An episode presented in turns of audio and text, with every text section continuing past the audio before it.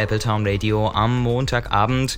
Ja, Vertreter von 195 Staaten verhandeln seit vergangener Woche auf dem Klimagipfel in Paris über ein neues Klimaabkommen. Das soll bis Freitag zum Ende des Gipfels stehen. Mittlerweile ist über die Hälfte der Zeit in Paris um. Zeit also mal eine Zwischenbilanz zu ziehen. Und das machen wir jetzt mit Jasper Eitze. Der ist momentan für die Konrad-Adenauer-Stiftung vor Ort. Schönen guten Abend nach Paris. Guten Abend, Herr Philipp. Seit heute sind ja auch die Umweltminister der Länder auf dem Treffen mit dabei. Wie ist der aktuelle Stand? In welcher Phase befinden sich im Moment die Verhandlungen? Die letzte Woche, die erste Woche der Verhandlungen in Paris war ja die Woche, wo die Delegationen, die technischen Verhandler sozusagen, versucht haben, schon mal einen Vertragsentwurf herzustellen. Das ist ihnen gelungen. Am Samstag wurde dieser Entwurf vorgelegt. Also da ging es erstmal darum, überhaupt einen Vertragsentwurf zu haben, der als Endprodukt sozusagen taugen kann, der dann äh, tatsächlich unterzeichnet werden kann ähm, von den Politikern. Man hat den Entwurf gekürzt auf knapp 40 Seiten. Das ist schon mal eine ganz gute Entwicklung, weil der Entwurf war auch schon mal viel länger. Also man hat sich da auf eine Struktur geeinigt, auf eine, auf eine Sprache und auf rechtliche Formulierungen, die eben tragen würden, um so einen Vertrag dann in den nächsten Tagen auch abzuschließen.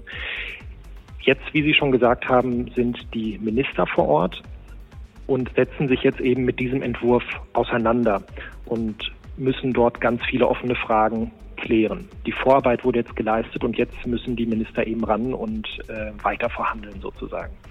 Wir haben ja eben schon über die offenen Fragen geredet. Das ist ja auch so bekannt. 1800 eingeklammerte Begriffe allein im Vorentwurf. Das sind also offene Streitpunkte und Unklarheiten. Ist da bekannt, dass man schon irgendetwas davon aus dem Weg räumen konnte?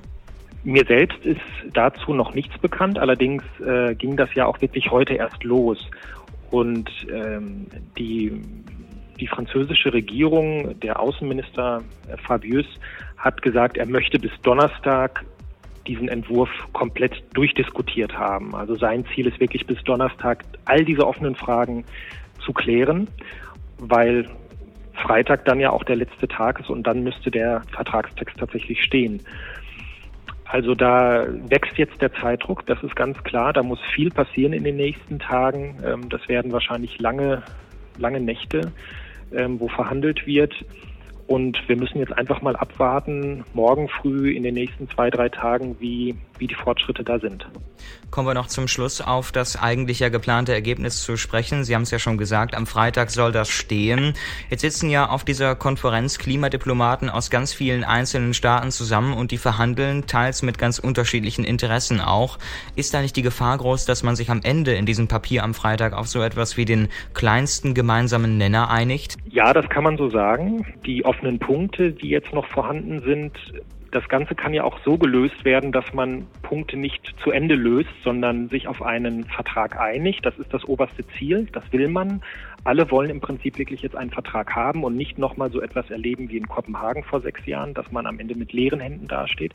Also man könnte den Vertrag so gestalten, dass man in den nächsten Monaten, Jahren Dinge, die jetzt noch nicht zu Ende gelöst werden konnten, Interessenausgleiche, die noch nicht geschaffen werden konnten, dass man dort nachverhandelt sozusagen, aber dass man sich jetzt schon mal einen Rahmen gibt, der das Ganze tragen kann und wo man dann eben nach und nach die Dinge weiter verfeinert und sich äh, auf, auf Dinge einigt man muss, glaube ich, dazu sagen, ähm, dieses Zwei-Grad-Ziel, da sind sich alle einig, das soll da drin stehen, das ist das oberste Ziel. Aber mit dem, was jetzt in dem Vertrag am Ende stehen wird, wird dieses Zwei-Grad-Ziel in einem ersten Anlauf nicht zu erreichen sein. Das kann jetzt nur der Startschuss sein.